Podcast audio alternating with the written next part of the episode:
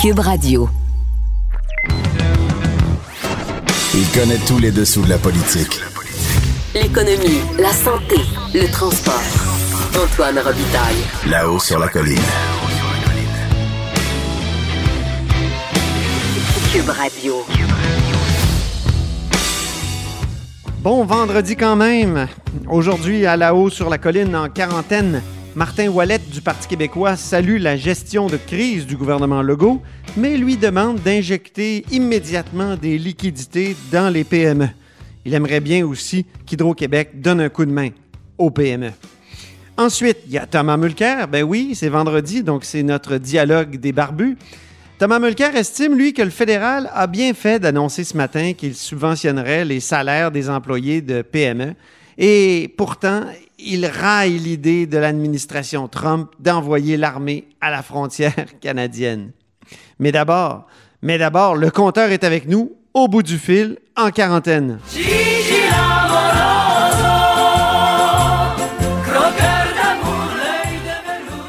Et bonjour Jean-François Gibault. Bonjour Antoine. Notre compteur et accessoirement directeur de la recherche à QMI qui cherche en maudit tout seul dans son appartement en télétravail. Puis là, Ah oui. aujourd'hui, Jean-François, tu trouves que Ottawa, ils sont un peu amateurs dans leurs annonces? Ben, ils sont, ils sont, oui, ils sont amateurs dans leur annonce, Antoine, et le problème, c'est que ça crée énormément de confusion. Euh, c'est en milliers les courriels qu'on reçoit, nous, de lecteurs, qui ne s'y retrouvent simplement plus. Euh, et ils ont raison. Je veux dire, euh, un ministre dit une chose, l'autre ministre dit autre chose.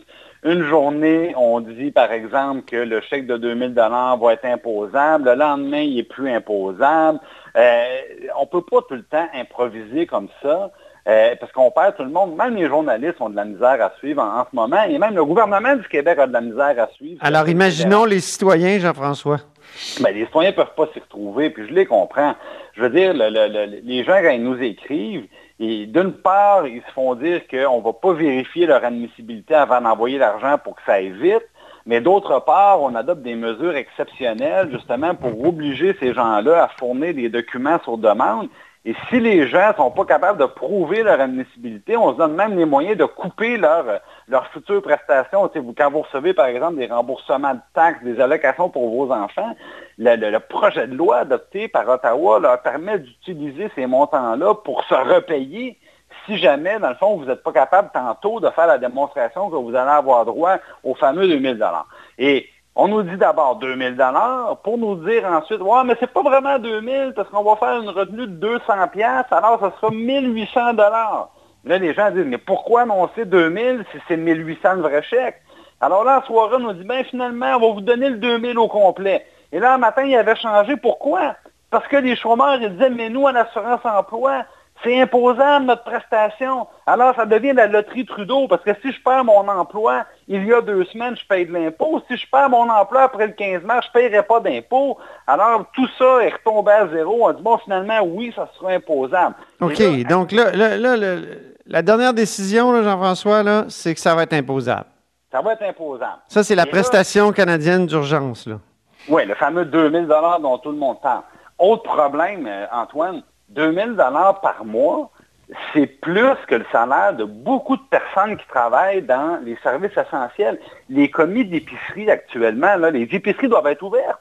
La plupart des gens ne gagnent pas 2000 dollars par mois dans les épiceries. Alors, on était euh, inondés de, de personnes qui nous disaient, mais pourquoi j'irais travailler à prendre des risques de me faire contaminer pour moins d'argent que de rester chez nous avec le chèque à Trudeau? Alors, M. Legault, un matin, pas le choix, en catastrophe, est obligé d'annoncer que le gouvernement du Québec va payer l'écart, dans le fond, entre le salaire des gens du service essentiel qui gagnent moins de 2000 et le chèque à M. Trudeau de 2000 pour s'assurer qu'on manque Donc- pas de gardiennes, s'assurer qu'on manque pas de préposés aux bénéficiaires dans les foyers privés. Il va, il subventionner le gardiennage, le- le- le- le- les commis à l'épicerie, puis euh, les préposés aux, et aux bénéficiaires?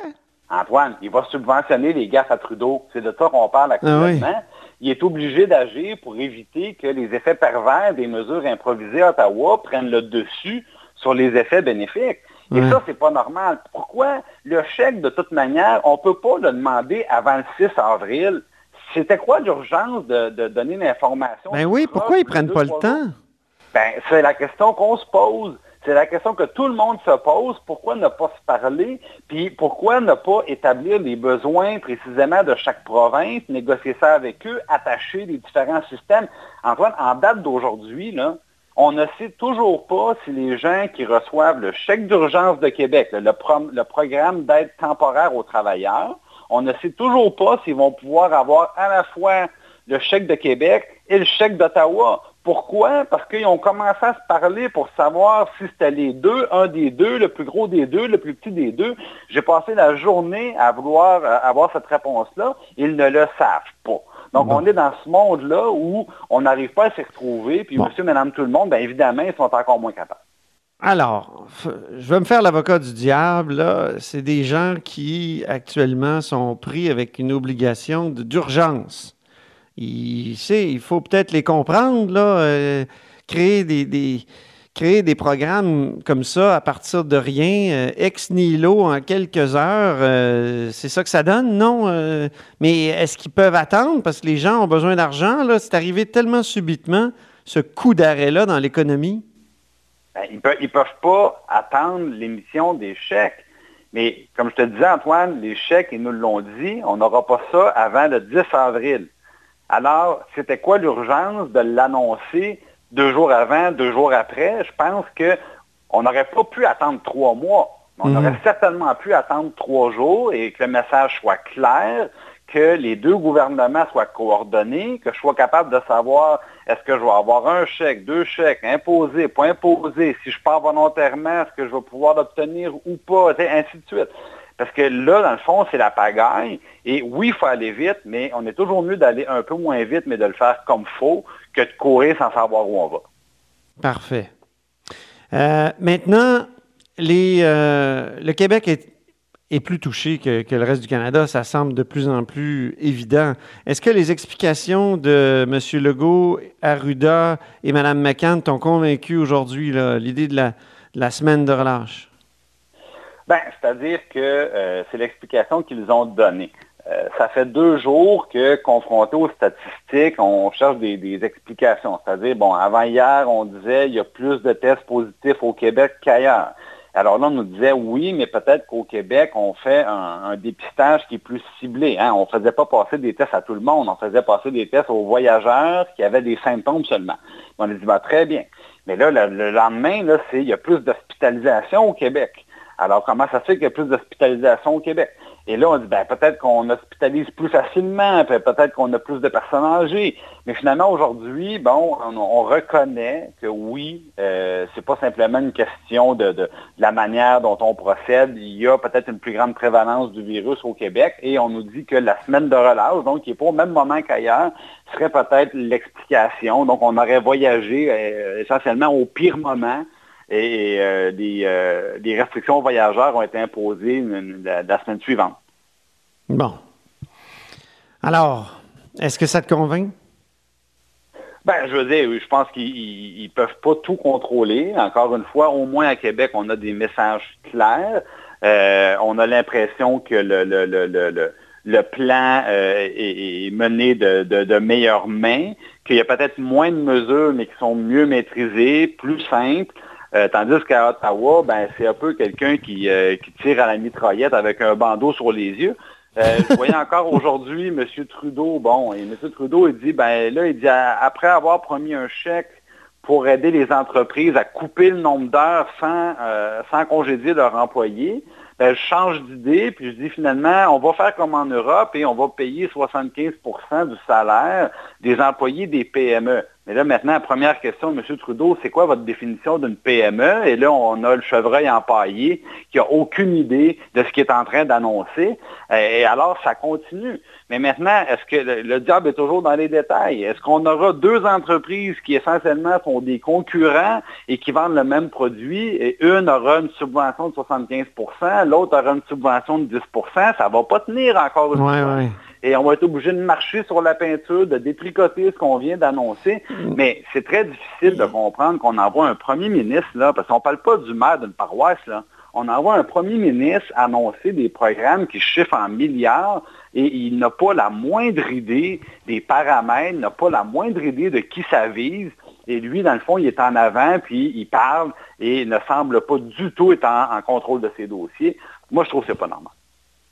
C'est comme s'il avait appliqué le modèle danois dont on parlait l'autre jour, c'est-à-dire de subventionner les, emplois, au fond, puis de faire en sorte d'envoyer de, l'argent aux entreprises, puis bon, euh, les entreprises euh, gardent les, employés à, leur service, mais, on, juste pour les PME, là, ça, ça rend les affaires compliquées. Là. Parce qu'au ben, Danemark, c'est toutes les entreprises qui sont dans ce cas-là. Ben, imaginez-vous, là, quelle est la définition d'une PME? Bon, il y a des gens qui vont nous dire c'est des employés, des entreprises qui comptent moins de 200 euh, employés. Il y a des gens qui vont dire c'est les entreprises dans lesquelles l'investissement capital est de moins de, 10 millions. Il y, a des, bon, il, y a, plusieurs définitions. Mais maintenant, peu importe la définition qu'on prend, euh, je peux te garantir, Antoine, que si on a une entreprise qui a 203 employés, et que ça prend 200 pour avoir une subvention de 75% euh, ça sera pas long qu'il va avoir 199 euh, employés, là. Mm-hmm. Et c'est toute la difficulté. C'est clair. Comment faire la différence entre un employé qu'on aurait congédié sans la mesure d'un employé qui, dans le fond, va être subventionné, mais qui n'allait absolument pas perdre son travail? Euh, ça va être difficile tantôt de, de, se démêler. Puis je pense qu'il va y avoir des gros mots de tête là, dans euh, les, mois qui vont suivre, quand les gens de Revenu Canada vont devoir démêler tout ça. Euh, les, lendemains vont être difficiles. Très bien. Ben, merci beaucoup, Jean-François Gibault, notre compteur et accessoirement directeur de la recherche à QMI, toujours en télétravail et vraiment beaucoup de mordants aujourd'hui. Ça nous prendrait un beau rah! Là-haut sur la colline. Une entrée privilégiée dans le Parlement. Cube Radio. Au bout du fil, à Bécomo, il y a Martin Ouellet, député de René Lévesque du Parti québécois. Euh, bonjour. Bonjour. Leader parlementaire aussi et porte-parole en matière d'économie, puis euh, c'est important de le dire parce que là, vous trouvez que le gouvernement a annoncé des aides importantes aux particuliers, aux entreprises, mais vous lui, lui demandez d'en faire davantage pour soutenir les PME. Pourquoi? Ben, parce qu'on veut être prêt pour la relance économique, parce qu'après la crise sanitaire, on, va sortir tout le monde euh, de cette crise-là, mais il y aura effectivement un enjeu économique à régler. Et malheureusement, même s'il y a des programmes qui sont annoncés, euh, notre prétention, c'est que les petits entrepreneurs, ceux et celles qui ont 4 à 5 employés dans le service, dans le commerce de, détail, sont laissés pour compte. Et eux, peut-être, ne seront pas prêts et disponibles à, lors de la reprise parce qu'ils vont tout simplement fermer leur entreprise, mettre la clé dans la porte. Donc, c'est un stress pour eux.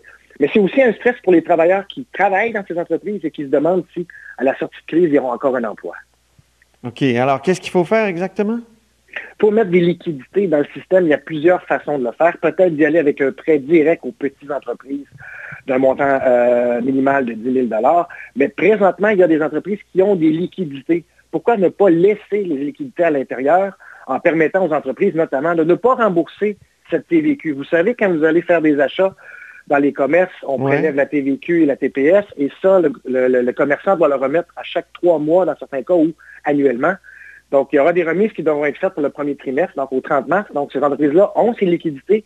Alors, si on ne les remet pas tout de suite, on reporte ça au gouvernement dans trois, dans six mois, mais ça pourrait permettre à certains entrepreneurs de passer la crise et d'éviter d'étirer leur marge de crédit, qui, dans certains cas, est déjà à la limite. Deuxième chose, Hydro-Québec, pour ceux et celles qui ont des commerces et qui doivent payer leur électricité, on demande à Hydro-Québec de suspendre le paiement de cette électricité-là. On pourrait le payer ultérieurement et surtout de ne pas charger de frais d'intérêt si les gens paient en retard. OK, Hydro-Québec, mais Hydro-Québec déjà a dit euh, qu'elle ne, ne suspendrait pas les paiements, c'est-à-dire qu'elle ne demanderait pas, euh, qu'elle ne donnerait pas de, temps pour payer.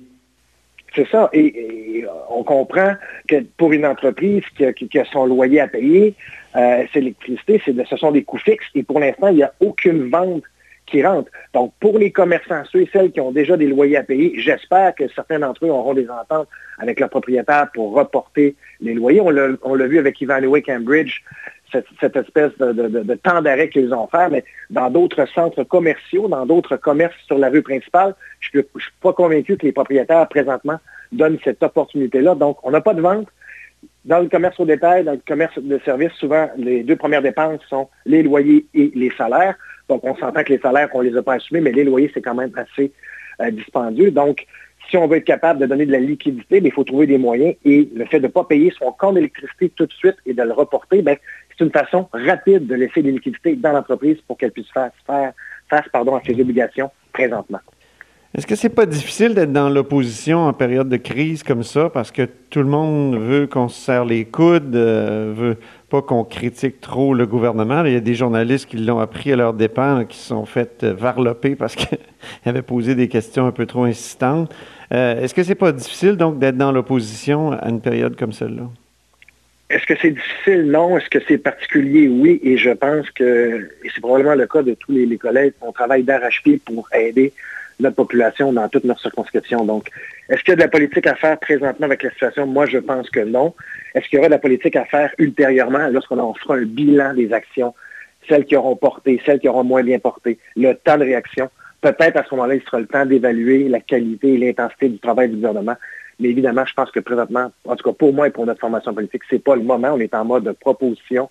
On discute avec le ministre de l'Économie pour mettre de l'avant un peu ce qu'on veut faire. Euh, on veut que ça fonctionne, on veut, que, on, veut sauver le plus de monde possible, on veut laisser personne passer à travers les mailles du filet.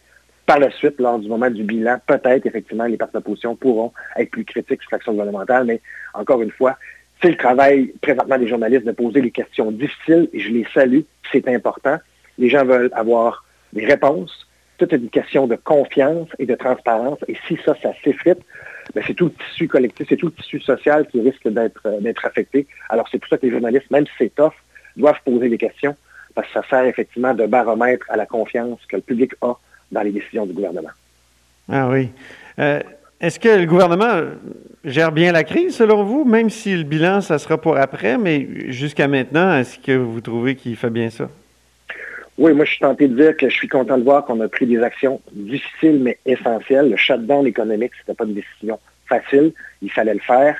Euh, de, prendre des mesures puis d'y aller de façon volontaire, après ça de façon obligatoire, ou soit il va par gradation. Alors ça, je souligne ça. Quand je regarde ailleurs dans le monde, les pays qui n'ont rien fait, ou les territoires qui n'ont rien fait, puis après ça, ils, ils décident de faire de grandes choses rapidement, c'est drastique. Donc je pense que dans les mesures prises par le gouvernement, toujours selon la science et la direction de la santé publique, je pense qu'on est à la bonne place.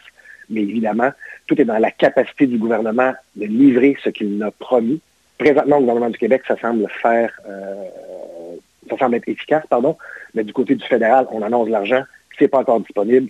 Et on espère qu'il n'y aura pas de cafouillage. Mais on dirait que j'ai pas la même tolérance dans la compétence entre le gouvernement du Québec et celle du Canada. Et je t'en ai dire que le Québec est devant celle du Canada présentement. Euh, comment ça se passe sur la côte nord? Là, vous êtes à Bécomo, chez vous. Euh, est-ce, qu'il y a des particularités? On parle beaucoup des, grands centres, on parle beaucoup de Montréal, de Québec, euh, mais comment ça se passe en région? Bien, évidemment, comme, comme la, côte nord, on est un territoire immensément long, mais peu densifié. Donc, évidemment, les risques de contagion, à notre avis, sont moins grands parce qu'on n'a pas de grands rassemblements, on n'a pas de transport en commun. On dirait que tout ce qu'on demande pour être mieux organiser ou mieux soutenir le développement économique aujourd'hui euh, nous sert parce qu'on n'est pas en, période où ce qu'on peut effectivement beaucoup se contaminer à cause des distances. Ouais. Cela étant dit, on a des réalités, par exemple. On a des travailleurs qui arrivent de l'extérieur, qui viennent travailler dans les usines. Ah oui. Beaucoup de déplacements. Donc ça, ça représente un certain enjeu. Je vais donner l'exemple. La, la, municipalité de Franklin devrait réouvrir sous peu son usine euh, de, de crustacés pour la transformation du crabe et des produits de la mer c'est des gens qui viennent de Terre-Neuve, du Labrador.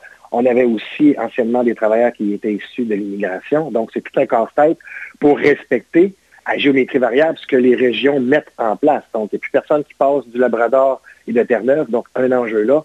Et est-ce qu'on sera capable, encore aujourd'hui, d'accueillir des travailleurs étrangers pour venir travailler dans l'usine? Permettez-moi d'en douter. Et tous ceux et celles qui viennent d'ailleurs, qui viennent donner un coup de main ces personnes-là, ils restent pas à l'hôtel. Bétrinité est une petite municipalité d'environ 400, 400, 400 hommes. Donc, les gens restent euh, dans des maisons, restent euh, dans des loyers qui sont sous-loués par des propriétaires terrestres. Donc, ça représente tout un enjeu. Alors, je comprends la municipalité de Franklin d'être plus, plus en ébullition présentement, considérant les risques potentiels suite à l'arrivée de, gens issus de l'extérieur. Donc, euh, c'est un peu la, la situation qui peut, je peux pas dire qu'il est similaire à Montréal et à Québec, mais qui, à dimension plus humaine, peut représenter, je vous dirais, une caractéristique similaire, à savoir qu'on a des gens qui sont en déplacement et qui peuvent effectivement être des agents de contagion rapidement. Est-ce qu'il y a beaucoup de cas? on en a trois. Hier, on en avait trois sur l'ensemble du territoire de la Côte-Nord. C'est vaste. Donc, est-ce que c'est à l'est du côté euh, Saint-Pierre, ou plus à l'ouest du côté de Tadoussac, ou plus au nord du côté de Fermont? Mm. Évidemment, le territoire est grand, mais euh, notre, santé publique suit ça très près. comme tout le monde, on attend les conférences de presse du premier ministre pour savoir quel est l'état de situation à 13 heures dans notre région. Donc, c'est l'éloignement euh, physique euh, naturel en région, finalement, ça aide, ça? Ben, cette fois-ci, j'ai revendiqué à, plusieurs égards un pont sur la rivière Sani pour qu'on se connecte euh, à la population. Mais présentement, je vous dirais que euh, c'est pas notre priorité, considérant que bon, les, aussi les déplacements entre régions sont limités. Euh, il faut que ce soit des déplacements essentiels. Donc, présentement, je vous dirais, l'enclavement de la Côte-Nord peut un peu nous servir. Mais il ne faut pas être dupe non plus. on, est, on est à risque comme toutes les régions du Québec et il faut assurément appliquer les consignes telles qui sont demandées par le gouvernement. Puis les commerces, comme vous l'avez dit, ils sont fermés. C'est terrible. La vie est quand même suspendue euh, là aussi. En bonne partie. Cependant, euh, Antoine, euh, comme nous sommes des régions ressources, plusieurs de nos industries sont couvertes par les entreprises dites prioritaires ah en temps de crise. Et donc, ils ont adopté pour la plupart des mesures, oui, du télétravail, mais chez nous, chez Alcoa, exemple, ou mon usine de siège, euh, série des ben, ça fonctionne encore. Et donc, ça permet de lâcher un peu de pression euh, économique, je vous dirais, dans la région, pas que les gens euh, dépensent un peu plus parce qu'on est tous un peu confinés, mais c'est sûr que ça fait moins de gens sur le chômage ou moins de gens en situation financière précaire. Et donc, s'il y a relance ou une réactivation économique tranquille, bien, évidemment, les gens, en ayant des moyens, vont pouvoir rapidement en tout cas, on l'espère, être capable de consommer dans, notre, dans nos économies locales. Très bien. Ben, merci beaucoup, Martin Wallet. Merci beaucoup, Antoine. Je le répète, Martin Wallet est député de René Lévesque, leader parlementaire du Parti québécois et porte-parole en matière d'économie. Vous êtes à l'écoute de là-haut sur la colline. Antoine Robitaille. Le philosophe de la politique. Là-haut sur la colline. Cube Radio. Alors, c'est vendredi et c'est le dialogue des barbus. Bonjour, Thomas Mulcair. Salut, Antoine Robitaille. Il est au fond de, de, la campagne, quoi. Hein, eh oui. Terré dans un chalet. Exactement. Il y a pire. oui, il y a pire. Euh, dans ta chronique euh, du Sun l'autre jour, tu te demandais si le fédéral allait réussir à à avoir à jouer un rôle positif dans toute cette crise-là. Est-ce que ce qui a été annoncé ce matin par euh, Justin Trudeau, c'est un rôle positif selon toi? Ah oui, ils sont en train d'imiter le modèle que j'appellerais le modèle danois. Parce que en Danemark, ils avaient résolu, ils ont mis énormément d'argent de côté. Ils ont dit, plutôt que de sortir des prestations d'assurance emploi, on va garder le lien d'emploi, subventionner les entreprises pour garder ce lien d'emploi. Et voilà ce qui est fait ici, notamment pour les PME. C'est un bon coup parce que ça va alléger le système d'assurance emploi qui va pouvoir traiter des cas en dehors de cette nouvelle façon de faire. Plus tôt cette semaine, M. Trudeau avait annoncé une aide majeure, ce qu'ils sont en train d'appeler leur prestation canadienne d'urgence. Et ça, c'était beaucoup mieux que ce qui avait été annoncé la semaine dernière. La semaine dernière, ça ressemblait à ce genre de parcours slalom euh, géant que la fonction publique fédérale adore. Et j'ai souri quand j'ai lu ton article dans le journal de Montréal, parce que tous les deux, on avait fait référence au fameux système de paix Phoenix. Oui. Ce catastrophe à quatre pattes, fabriquée par le gouvernement fédéral et son administration publique, qui est rendu dans son troisième parlement et ils sont toujours incapables de sortir un chèque de paix. Alors imaginez, si les gens qui ne sont pas capables de sortir un chèque de paix devaient dessiner tous les contours d'un nouveau programme qui allait rendre un chèque dans la poche des gens rapidement, ça aurait été une catastrophe totale. Donc, je trouve que c'est de la lucidité de la part de M. Trudeau. Et ses plus proches conseillers de dire, écoutez, là, on va prendre le mieux de ce qui existe. On appelle ça parfois en anglais best practices, hein, les meilleures pratiques. On va regarder ce qui marche, ce qui marche pas, et on va piquer, on va copier euh, sans, hésitation. Alors, c'est ce qu'ils sont en train de faire, puis c'est un bon coup. Je pense que ça va aider énormément de travailleurs à travers le pays. Dans ton article aussi, tu disais que le crédit pour la TPS euh, aurait dû être une espèce de véhicule pour aider les, les moins nantis. Oui. Euh, tu le crois oui. toujours? Est-ce qu'ils est l'ont fait? Je, je, ça va non, ben, en fait, ils l'annoncent, mais encore là, c'est quelque chose qui va prendre longtemps. Alors, il y avait des choses très simples à faire. Ce crédit, donc, en ce moment, les, les familles les moins bien nantis, mais qui travaillent, et ils reçoivent deux fois par année un chèque crédit pour le, la taxe sur les produits et services du fédéral. Donc, ça ressemble à quoi? Ben, quand cette taxe-là a été amenée par le gouvernement Mulroney dans le temps, les gens disaient oui, mais les gens moins fortunés, ça va alourdir leurs dépenses à tous les égards. Ils ont dit, très bien, on va faire un chèque avec une sorte de ristourne à ces familles-là. Et ils le font. Le gouvernement du Canada le fait de, fidèlement depuis une génération. C'est quatre fois par année, hein? Oui, ça. Ben, oh, oui, peu importe. Je oui. croyais que c'était deux, mais peu importe. Oui. Il fallait donc... Ils ont déjà la banque de données, Antoine. C'est ça. Ils n'avaient qu'à appuyer envoi. Hein? On appuie sur l'ordinateur envoi. On envoie le chèque. Le, et ça le canal était déjà là.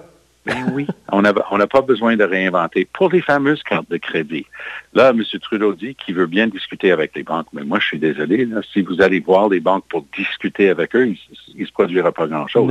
Il va falloir dire aux banques, parce que c'est le fédéral qui est responsable des banques, dire aux banques, ça suffit, les 29% pour les cartes de crédit et ainsi de suite.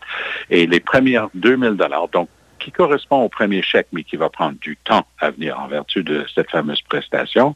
-dire les, deux, les 2000 premiers dollars sur votre carte de crédit pour les quatre prochains mois, pas, pas d'intérêt, pas de frais possibles. Ça va alléger les choses pour la famille moyenne qui doit vivre de ces cartes de crédit en ce moment. Un autre bon coup qui a été fait en Colombie-Britannique cette oui. fois-ci, puis si on imite les meilleures pratiques, il faudrait regarder ça. Ils ont carrément interdit toute forme d'éviction des locataires.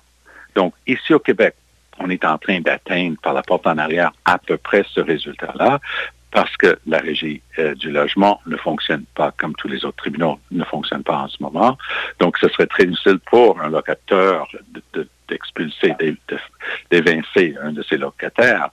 Mais ils ont aussi mis 500 dollars dans les poches de chaque locataire de la province de, Colombie-Britannique, la, deuxième, la troisième province après l'Ontario et le Québec en termes de population. Donc, c'est un énorme programme, c'est des milliards de dollars, mais c'est pour venir en aide au moins nantis. Et c'est un très bon coup qu'il faudrait regarder attentivement. Et ça, c'est de la responsabilité des provinces. Oui, mais euh, il faut se rassurer, hein, parce qu'il n'y aura pas d'invasion américaine à Mississauga. Oui, on est chanceux. oui. Je ne sais pas si vous avez vu le fameux film South Park, là, ce, ce, cette bande dessinée américaine euh, avec des, jeunes qui sont toujours habillés en, un oui. peu avec euh, d'énormes manteaux d'hiver pour des raisons inc incompréhensibles. Oui, Mais oui. la grosse blague dans le film, quand ils en ont fait un, c'était Blame it on Canada, que l'on blâme tout sur le Canada et les Américains devraient envahir le Canada. Alors, le plus sérieusement du monde, et ça, c'est pas une blague, là, la Maison-Blanche, confirmée par Trump, la Maison-Blanche songeait à militariser la frontière canado-américaine. Pourquoi? Parce qu'eux, ils disaient qu'il y avait toutes sortes de personnes qui voulaient passer du côté des États-Unis. Alors, voici les chiffres. Depuis les dernières années, les trois, quatre dernières années qu'on a, on a les chiffres, plus de 20 000 personnes par année passent des États-Unis euh, irrégulièrement vers le Canada pour trouver refuge. Et combien de personnes passent du Canada aux États-Unis? 5 ou 600. Ah. Alors, de 20 000 vers chez nous, à quelques centaines vers chez eux, et ils allaient déployer des troupes sur la frontière. C'était hallucinant. Bravo à notre ministre Christian Freeland, qui est vice-première ministre et qui a appris à, apprivoiser un peu la folie euh, de l'administration Trump lorsqu'elle a renégocié à succès l'entente à l'ENA et elle, elle, a frappé à toutes les portes. Elle a dit c'est délirant votre truc, ça n'a aucun sens de militariser notre frontière. Puis finalement, aujourd'hui, les Américains ont annoncé qu'il n'y aura pas d'invasion, du moins pas ce week-end. Un autre, euh, groupe qui a eu l'air un peu, comment dire, stupide, disons-le, c'est Peter McKay. Et, qui, est, évidemment un candidat à la course conservatrice, là, à la direction du Parti conservateur. Oui, et il est en train de se faire rondement tabasser ah par les plus hautes instances du Parti conservateur. Et ça va très, très mal. Quand vous commencez une guerre contre votre propre parti en plein milieu d'une course à la chefferie, c'est jamais bon. Et alors, McKay faisait pression depuis une semaine, dix jours, disant, ben écoutez, avec toute cette histoire de coronavirus et tout ça, on devrait faire le vote tout de suite et arrêter le processus de vente des cartes. Il n'y aura pas eu de débat des, des candidats et tout ça. Tout le monde a dit, wow, les moteurs. J'ai parlé cette semaine avec quelqu'un impliqué à l'intérieur du parti au plus haut niveau avec cette course-là. Puis ce qu'on m'a expliqué était intriguant. On m'a dit, oui, on veut désespérément retrouver un chef permanent mais on peut absolument pas changer la date. Et ça, c'était juste pour le fixer. Mais hier soir, ils ont résolu que c'était impossible et injuste parce qu'on ne peut pas vendre des cartes de membres, on ne peut pas mettre des thèmes sur les enveloppes, on ne peut pas avoir plein de bénévoles en train de gérer cette campagne-là. Les gens n'ont pas le droit de travailler ensemble. Alors, notamment au Québec et en Ontario. Donc, ils ont dû dire on, on, va, on se reparle au mois de mai pour fixer une nouvelle date. Et là, l'ami McKay a tout simplement capoté en disant ça n'a pas de bon sens, ça nous prend le, vote, il ne faut pas le reporter.